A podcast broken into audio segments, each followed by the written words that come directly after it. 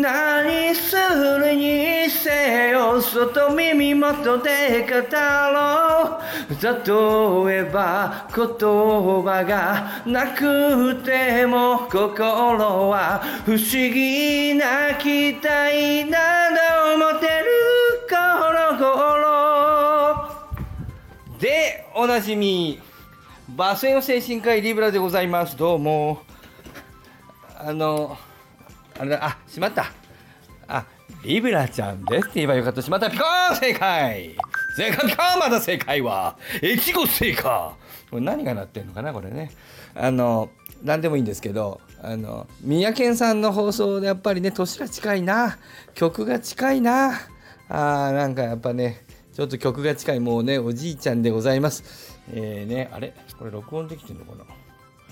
えー、録音できてるかどうかもよく分かりませんが 今日はですねあのもう日曜日だしあのやめとこうと思ったんだけどあのまあ日曜日だけど、まあ、日曜日なので、えー、質問に回答するね、えっと、そういったあのことをねやっていこうかなって質問を受け付けていない。質問に回答できない。ということでえー、ない質問にね回答し回答していこうと思いますね。今日はね質問回答会無質問回答会ということでやっていこうと思います。よろしくお願いします。あのうんとまたあの適当にあのバーッとねあのもうらもうあの登録多すぎてね聞いてあそうだ。その前に大問題ね。あのタイトルにリブラ先生のだったらやっぱりちょっと聞いちゃいますよね。やっぱねそれはね。あれ？と思ってね。えー、あの真っ先にそっちをねポチッとこう今日は日曜日なんであの通勤がないので、えー、ね、皆さん通勤に聞いてらっしゃるんでしょこれね。通勤通学で。だから通勤がないのでね聞くタイミングがあんまりないんですけどあのパッと見たらですね、まあ、だからあのね一応あの土日は聞く人が少ないんだと思うんですけど見たら力さんが放送してらっしゃって、えー、そのなんだっけえっとリブラ先生が言ってたような破壊力みたいななんかそのタイトルでしたね。なんだっけななんか力さんが秘密にしてるでしょ家族に。このなんだなんだらとかかんだらとかその NFT だとかあのあんねスタイフとかあんなにやってんのに秘密っておかしいよね絶対。って思うんですけどまあいろいろ話を聞くとねまああのまあ言うと離婚になるかもねみたいな話で。なんだけどまあ僕も適当に言ってるだけですからね、ええ、あのよくないね。あのよくないですよそのねああ三村先生が言ってるんだならと言って議論が終わるのはよくない。あの適当に言ってるだけです、えその場の思いつきで言っております。多分ねあれのせいだね。あのあの精神の P ラインでさあのあのスカンクさんがさコテンパンにやられたりするじゃん。いろいろ。まあああいうああいう体でやってるっていうのもあるんだけどあのその感じがねあるんでなんかこの僕が正しくてスカンクさんが間違っていて小物だみたいなそういうノリになってるんでね。あのそのノリがあの現実世界に波及してしまってる感がありますけどね。あの人適当に喋ってるだけですのであまり当てにしないように。僕はあのなんだっけ力さんが奥さんにあの秘密にしてるのなんか意味わからないと思ってますけど変でしょ、ね、皆さん思ってるのと同じで変だよ。まあ、変だけどさきっと奥さんとあの力さんの関係も変でさあんまりこのなんだかんだ言わない方がいいよねと思いますけどね、えー、なんか独特だよね、えー、まあね本当にということで、えー、宮城県さんのシャララね年が近いと思いましてシャうんうんうんうんシャ、シャラ、あ、ど、音の高さ分かんちゃう。わかんない。まあ、ということで今日は無質問回答会にしていこうと思っております。と、で、適当に聞いてね、またあの、で、あの、なんだっけな、なんかね、フラット先生がまたね、あのね、なんか質問回答してらっしゃったんでね、あそこは質問を受け付けてらっしゃるんだね。えー、僕は質問を受け付けてませんけどね、質問には回答しませんね。えーと、なんて書いてあったかな。うんと、なんか、新、外来、外来の、あ、これ昨日の、いつの放送かな。ちょっと前の放送かな、外来診療で大切にしていることかの回答、だからそうやって聞かれたんだね、きっとね。なんでしょうけどね。で、あの、聞いたんだけど、あ、もう、で、なんか神経内科でいらっしゃるね、脳神経内科というかね。で、脳神経内科と精神科っていうのはね、実は隣同士の科、隣同士っていうのは場所がじゃなくて学問的にですね、うんと、もとも例えばあのフロイト有名なフロイトはもともと神経内科の医者というかな。で、うんとシャルコーっていう有名な先生の講義を受けてそこからあのあの神経疾患はないのに意識がなくなったりする人たち、まあ、ヒステリーですけどを見てこれなんだ人ってなんだヒステリーってなんだっていうようなことでね、えーえーとまあ、徐々にそちら側の心理心、えーと、精神分析っていう学問の方にあの人はあの行って、まあ、あの精神科と直接またフロイトとちょっと違うところあるんだけどあのまあでもその精神医学に多大な影響を与えたんですよね。うん、なのでもともとねちょっと隣同士みたいなところがありまして、うんと、例えば僕なんかも認知症割と得意として見ていますしね。あの専門医は取ってないんだけどあんまり専門医とかねなんとかいいとかってね全部インチキだからねあんなものあら取れるんだあんなもの取ろうと思ったら。まだね、まあ、そういうだからその専門医を持っている人が専門家専門家が専門医を持っているという形にしたいというふうにしてるんだけどなかなか実質はうまくいってなくて学会がお金集めに使っていたりとかするだけのことで専門医を取ろうと思ったらお金を払うみたいな話であれですよ。あのイタリアのさあれだじゃないバチカンのさあのサンピエトロ寺院みたいなもんだ。あのお金集めてあの免罪符発行するんですよ。その程度のもんなんですよ今時の専門医は。だからあんまりちょっとねもしかここの関係の先生たちそういうふうだと申し訳ないんだけどめっちゃいっぱい専門医持ってる人もみんな偽物ですよはっきり言って、えー、と言うとちょっと言い過ぎですけどまあ当てにならないよということでね、えー、僕もいくつか専門医持ってますけどまあね別に僕そこが専門性があるから専門医持ってるわけじゃなくて、まあ、取っといた方がいいかなと思ったから取っただけであという程度のものでね。え、なので本当の詳しいところにの専門を持ってなかったり意外とするんですけどそうすると今度ですね、えー、と例えばもうすぐあの認知症の薬がの出てくるけどああいうのの使う時にその専門医がいるとかなんとかそういうふうなことになると思いますよきっとね、まあ、その時に僕使えないとかそういうことが起こるでしょうね、まあ、どうしても必要だったらまた取りに行くっていうようなことになるんでしょうけどまあ別に精神科医の僕が認知症そんなに詳しく見なくてもねと思って、えー、その薬使う時は神経内科の先生に頼んじゃいいかみたいなあの気はしておりますけど、まあ、また必要と思ったら取りますよ。ってなことでですね、うんとね、えー、まあ、隣っちゃ隣なんだよね。えー今臓器別って言ってさあの内科とか外科とかっていうのはそのなんとか内科循環器内科っていうのは心臓でしょ？とか血管とかね、えー、とか呼吸器内科っていうと肺だとかね、えー、まあ、外科とか内科でも脳神経内科脳神経外科っていうのはさ脳を扱ってるんですね、まあ、脳とか神経ね。末梢神経なんかも扱いますね、まあ、筋肉なんかも扱うかな。脳神経内科はね、うん、意外と筋肉なんかも筋疾患なんかも扱うんですよ。神経内科と名乗ってるけどね。っていうようなことで、えっと、そういうふうに臓器別にななってるんだけど、えっ、ー、とね、精神科は臓器別に入ってないんだよね。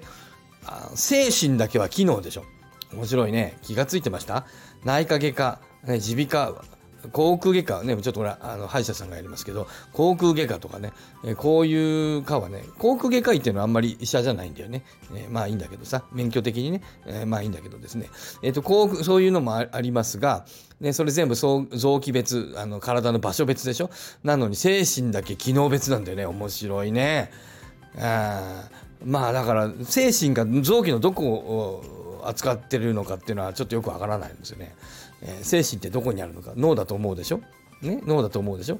素人だねまあ、よくよく考えてくださいよ。なんで脳だってわかるのよ。ってな話はちょっとめっちゃあの長い話になるので、まあやめておきましょうかね。えっとね、うん、で、まあその、あの、なので脳神経内科は比較的近い分野なんですよ、ね、僕らからすると精神科からすると。だけどさやっぱりさ脳神経内科は内科だなと思ったんですね。そのフラット先生の話を聞いてて。やっぱり患者さんが求めるものをいかにあの提供できるか。患者さんの利益、えー、まあそれは一緒か。患者さんが何を求めてくるかを一生懸命考えますみたいなお話だったんだけど。え、ー、と主にねところがですね僕らはね違うんですよね。大幅に違うなと思って。僕らというか僕はなのかな。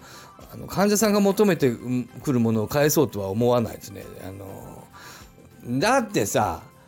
まずですよ。幻覚妄想の人はあの私ねあの妄想があの今ね周りの人がみんな自分のことを見てくるとそういうふうにね私ね本当は違うんですよ。なのにねそうね思い込んでるんですよ。これ妄想なんですよ。周りがねずっと私にね悪口本当は言ってないんですよ。本当は言ってないんだけど私は言われてるとこう思い込んでるわけですよ。妄想なんですね。でさっきの声ですよ。あれはね幻聴なんですよ。直してください。っていう人いないんですよ、うん、まあいるんだけどいないんですよ基本は。とそんなこと言うのレビー小体病の人ぐらいなんですけどね。原子を完全に客観化してあの先生ここにね火が燃えるんだけどね。あのそんなところにね私手出したけどね熱くないの。火なんかついてないの。なんてなことをね、えー、明瞭な現象を訴えることができるような精神病の人はいませんのでね、まあ、そんな話をおばあちゃんがしたらああレビー小体病って思ってね。これうちの病気じゃないってね神経内科の病気ってのがあるということでね、えー、なあのー、なってしまうようなことで。ということでねえっ、ー、と認知するその精神の方の異常なので僕が見てるのはその精神から発せられる希望というのをそのまま取らないんですよ。えー、私治療してほしくないと言っても、ああ、なるほど、なるほど、分かりましたと言って治療したりするわけですよ。あのなんとかかんとかね。まあ、なので、治療契約という概念がめちゃくちゃ難しい。小児科みたいにね、親と契約するんだ、小児科はね。ボケ老人みたいな場合も、あの周りの家族と契約する場合がある。本に話通じゃないから、えー、構造的に。だけど、内科とか外科とか、基本的には患者さん本人と,、えーと、契約するんですよ。で、小児科とかは親と契約するんですよ。僕らはね、えっ、ー、とね、本人と契約したり、親と契約契約したり、それがね、えっ、とね、小児科は子供が、まあ、判断ができないから親と契約するのね。内科外科みたいな、他の耳鼻科みたいな他の科は、えっ、と、え必ず本人と大体、基本的には本人と契約する。まあ、認知症の場合はその限りにあらず。まあ、しかし、えっ、ー、とね、一度ね、そのあの子供はもうずっと子供だしで、大人になったら内科のような扱い、本人と契約するし、認知症は1回になったら治らないので、なんだ、眼鏡が汚れちゃった。言いにくいねなないのでちょっと不幸かなやりたい放題でございます。あのね、うん、なので、えっと、認知症1回ボケたらもう戻らんでしょ基本的には戻らんのだな。まあ、特殊なものを除き戻らないので、そうすると、うんと、認知症の人を相手にする場合は、あまあ、家族と契約をする関係になる。小児科みたいな関係になる。精神科の面白いのは、精神状態っていうのは良くなったり悪くなったりするんですよ。なので、えー、外来で見てる時は本人と契約をしていたにもかかわらずなんかだんだんおかしなことを言うようになって入院しないといけないみたいな状態の時には本人は俺はおかしくないって言っているタイミングになってその時には家族と契約をして要は契約構造がね連続的に動くの。本人と契約をしたり家族と契約をしたりが、えっと、本人なのか家族なのか小児科は家族。内科は本人。認知症の場合はまあ家族のことが途中から家族になる。だけど僕らの場合はそれが、えっと、何度も何度も行ったり来たりするんです。本人と話をしないといけないタイミングがあったり家族と話をしないといけないタイミングがあったり本人がやってほしいことをやったり家族がやってほしいことをやったりとか。まああるいは最後のところになると本人も家族も希望していないのに知事の命令で治療する時はありますからあの公共のね社会的な要請によってえー、知事の命令で治療する入院治療するっていうことがあるんですよ。そういう時はあの本人も家族もお金払いません。公がお金払うの、えー、県とか市かな？市とか県なのかな？からお金をいただいて、えー、その公金によって治療するんですよ。えー、そういう入院形式があるんでね。えー、てなことでね、僕らはですね、えーと、基本的には患者さんの言っその言葉をそのまま取って、えー、あるいはどんなことを希望しているのかなというふうにあの一生懸命あの探るとかではちょっとなくて僕がしているのは面白いよねこれがだからすごい不思議なんだけど、うんと、俯瞰で見たその人の幸せみたいなものの方向に考えるんですよ。もちろん、えーと、契約をするので、え本人か家族か、まあ、さっき言った連続的ではあるんですけど、えーと、誰かの希望に、よってこういうふうにやりましょうと契約するんだけど本人とか家族から、うんと、聞いたことをそのままに、えーと、その希望として捉えないんですよ。つまりその本人だとかは、えー、と自分の、えー、とちゃんとしたなんとかな本人が自分の正しい意思みたいなものを持っていないかもという視点からものを見ているのでこの人にとって何がいいかなだから多分にこちらの主観が影響するんですよ。医者の側の主観がめちゃくちゃに影響するんですよ。という特殊な、あの科だなと思って。で僕はだからあの患者さんの話を聞いていて一番だから外来,、えー、その外来診療で一番大切にしていることはこの人にとって何が幸せ？でこの人は最後この人なりね何なら、まあ、家族はあんまり、まあ、二次的だけどどんなことがこの人にとって幸せなのか？最後喜んでくれるのかどうなのか？なのでうんとね例えばねでゴールをどこに置くかによってね治療全然違ってくるんですよ。例えば何ていうのかなあのラムネも薬だと思い込んでまあ飲んでさなんかまあね薬じゃないけど偽物の薬飲んで落ち着いてりゃそれはそれでいいじゃねえかって考え方あるじゃないですか。僕もそれはそれでいいと思うんだけどそれをやると患者さんは病気だというところに逃げ込んで私は病気だからやれないっていう風なところに逃げ込んでそのラムネを薬だと信じて飲みながら調子は安定するんだけどいざとなったらいや私は病気なんでって逃げるんですよ。そういう人はね。ということでその人は100%の社会性を発揮することができなくなるんですよ、ね、だけどなんですよ。だからその治療をやっちゃうとその偽物の薬を出して安定させるみたいな治療をするとその人は100%の状態にはいかないわけよ。ね、だけど100%にはいけないかもしれないじゃないですか。もうもはや。あるいは能力的に最初からちょっと頭が悪いとかさ。なんかいろいろなんかね状況が悪いとかさ。まあいろいろあってさ。その僕らが想定するだけどもちろん 100%, 100っていうのが何分の何って話ですけども、まあ、僕らが想定する100%にはいかないかもしれないでしょ。いけないかもしれないでしょ。いけなかったらさいけないものを生かそうとしてるのはもうそれいじめだからね。あの頑張れ頑張れってだって例えばその手足がない人にもっと早く走れって言ったらいじめだからね。なのでできもしないことをやらせたらいじめだからね。だけどさあのどこまでできるかなんか分かんないのよ。その分かんないことをある程度決めて想定してスタートしないといけないわけよ。でまあ100%は無理でその薬を飲んで私病気なんでって言い訳しながらやってまああまあ言い訳しながらもなんとかやっているっていう、まあ100%にはなれないけど8割方いけんじゃないみたいなのを、まあよしと思えば偽物の薬を出すという選択は、あの、いい選択になるし先生お薬が効いてます。ああそうですか。よかった。薬が効いててよかったってことにするっていうね、えー、もうってことにしちゃおうっていう時はあります。もちろんね。あこれは無理だなと思ったら。ただね本当はね頑張ればねってことにしなくてもね病気じゃないってことで十分やれる人に向かってねこの薬が効いてるんですよって嘘言ったらねその人はそこでとどまりますからね。僕のせいで80%に人生が制限されることになりますよ。医者のせいで。それはやっぱり良くないでしょ。というこの医者のせいで 80%70%50% の人生にその人の人生を制限してでも本人は良かったですと言いますがえということにしてしまうというのはやっぱり罪だと思うわけ。だから、えっと、50%本当は100%いけるんだったら100%、ね、80%いけるんだったら50じゃなくて80にするようにしてあげないといけないんだけどこれやりすぎるとさっきも言ったできもしない人を後ろから押すことになるんでこれはいじめみたいなことになって最悪の最悪自殺されたりするんですよ。要はこちらはできると思ったのに実際はやっぱりだから頑張れ頑張れと言って後ろから押したら追い込まれて死んでしまったりするわけ。だから命もう最悪なんですよそれは。自殺されたら僕らはもうもうあの最大の失敗、えっと、医療としてはね。治療としては最大の失敗は自殺で、えー、失うっていうことだから。あのというリスクがあるので押しすぎることができないんだけど押さなければ本当は80いく人が50でとどまったりするわけ。っていう僕があの基本的に僕だけじゃないかもわからないけども精神科の外来診療で一番大切にしていることは、えーと、僕のが、えーと、治療のゴール設定が間違ってないかっていうことを気にするってことですかね。言ったら全然違わないですか？患者さんの要求がどこにあるかを考えるって話と僕のゴール設定が間違ってないかってことを最大に気にするってことは全然違う話だなというふうに思って。とすぐ隣の脳神経内科と精神科ってやっぱりだから全然違う科だなというふうに聞いててだからあのそういうことで非常にあの不安定なあの僕の主観がめちゃくちゃ影響するっていうこのプレッシャーがあるんで精神科の患者見るときはすっごい疲れるんですけどあの何人かに1人認知症の人とかいると転換の人とか見るんですけど転換もね元はね精神科の病あの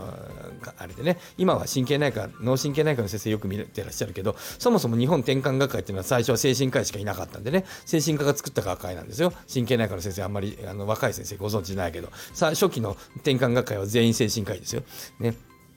みたいなね転換だとか認知症だとかを見てるときは割とね気持ちがね非常に楽なんだよね。だからあの定期あの全員精神科の患者にしたくないです僕なんかは。あのやっぱ何割かあ精神科の患者なんだけど、まあ、認知症ベースの精神科の患者さんだとか、まあ、転換を合併してるとかっていう患者さんをやっぱり、えー、合併だとちょっと嫌だな。ただの転換の人がいいな。ただの転換の人の方が気持ちが楽だな。えー、これは内科医みたいな頭の思考になるんで、そうすると僕の知識を全部言うだけなんで、僕の知識でできることを精一杯やりますって考えるだけなんで、めっちゃ楽なんだよね。えっ、ー、と、ある種のね、決めつけということは嘘をつくわけね。その嘘をつく責任みたいなものがね心にぐーっとのしかかってね、えー、精神科の患者さんを見るときは非常に苦しいんですよね、えー、というのが精神科の辛いところかなと思いますけどね。大変なところ。まあ面白いところでもあるんだよね。こっちの習慣がめちゃくちゃに影響するんでね。てなことでね、えー、ね、今日は無質問回答を、回答してみましたね。外来診療で僕が一番大切にすることは、えー患者さんの治療ゴールの僕の設定が間違っているんじゃないかというねそこのことを合ってるかどうかそこのことを一番気にしますよということで今日のところは終わりにさせていただきたいと思います、えー、毎度毎度ご視聴ありがとうございます。さようなりポチー。